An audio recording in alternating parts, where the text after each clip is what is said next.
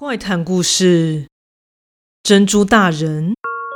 大家知道玄凤鹦鹉这种鸟类吗？它是一种很常见的宠物鸟，就是两颊有红色的圆形色块，有些神经质的鹦鹉。但我家的不一样，而且我确信它那小小又无害的身躯中。一定住着什么不得了的东西。我家的是所谓的珍珠玄凤，背上花色深浅参差的品种。其实它的本名叫乖乖，是个非常无害的名字。但自从发生了一件很不可思议又十分惊人的事实后，我决定称呼它为珍珠大人。珍珠大人。就如同其他的手养鸟，非常的粘人，和我的父亲尤其亲密。至于其他的家人，就比较不受青睐了。尤其是我，特别的不受他的待见。每当我经过珍珠大人的笼子旁，他都会目不转睛地盯着我。只要我稍微靠近一点，就会受到他的威吓和攻击。有一次，我赌气跟他拼斗，结果落得被严重咬伤，结果还差点演变成蜂窝性组织炎的下场。而在父亲的面前，他的形态就会一百八十度大转变，变成可人又讨人喜欢的小乖，还会对父亲教他的口哨歌曲朗朗上口，逗得父亲开怀大笑。我还在想，天哪，鸟也有这么绿茶的哦。不过它也就是小动物而已，我就大人有大量，不跟它计较了。而我对珍珠大人油然起敬的开始，是源自于某一天的深夜。我一直时而不时的会经历所谓的睡眠瘫痪，也就是俗称的鬼压床。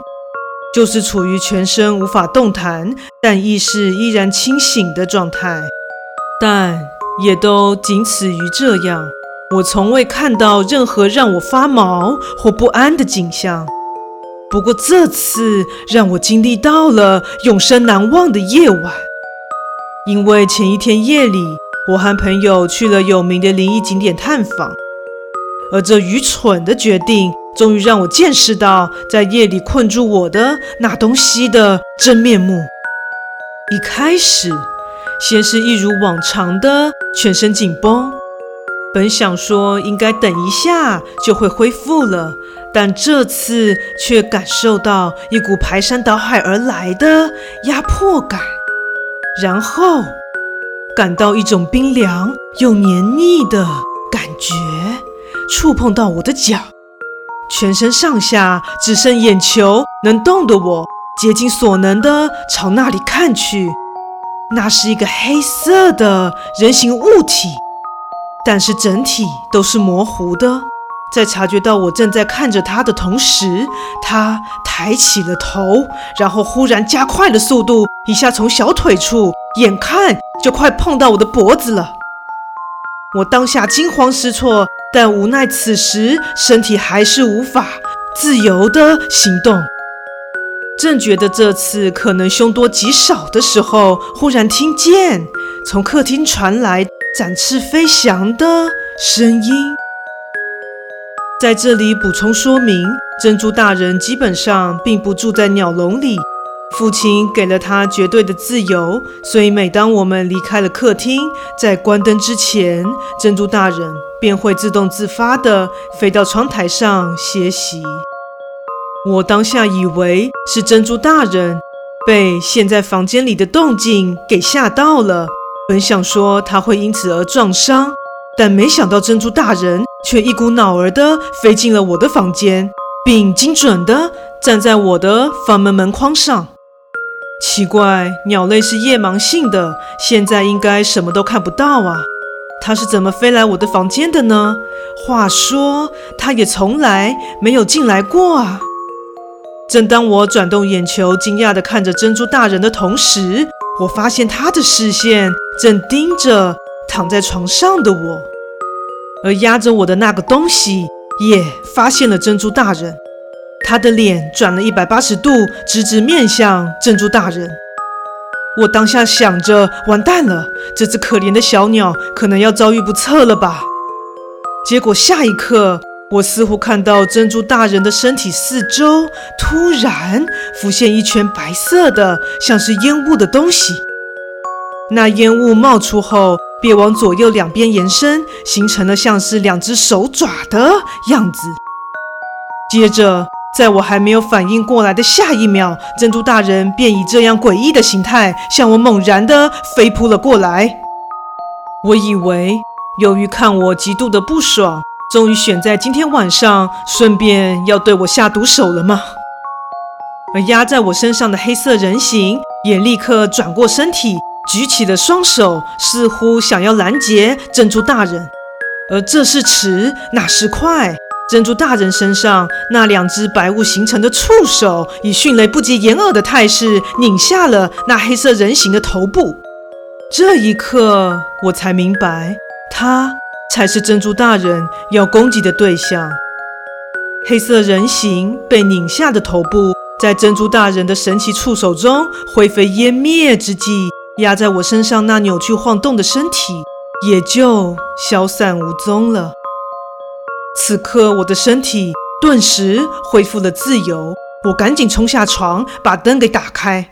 回头往床上一看，发现珍珠大人正气喘吁吁地站在我的床上，而那难以言喻的触手也已经消失无踪了。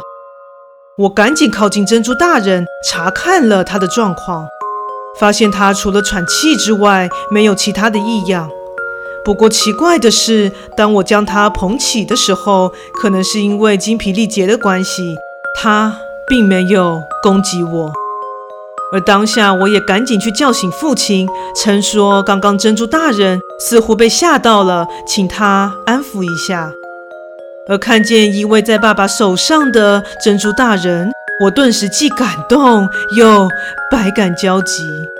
天哪，我们家到底养的是什么鸟啊？这样真的没有问题吗？第二天早上。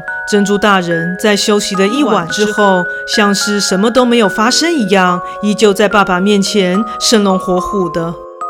神奇的是，从此之后，我便没有再被鬼压床了。虽然对于珍珠大人，除了敬畏之外，也蒙上了一层疑问以及未知的恐惧，但我决定以后。还是多买一些点心来孝敬珍珠大人吧，这很巧色，我可惹不得啊。故事说完喽，感谢你的收听，诚挚欢迎订阅我的频道。若身边也有喜欢恐怖灵异故事的朋友，也欢迎将本频道推荐给他们哦。另外，本人在 YouTube 上有频道，以及在 Facebook 上有粉丝专业，欢迎至这两个地方帮我订阅、留言、加追踪哦，感谢大家，那我们下次再见。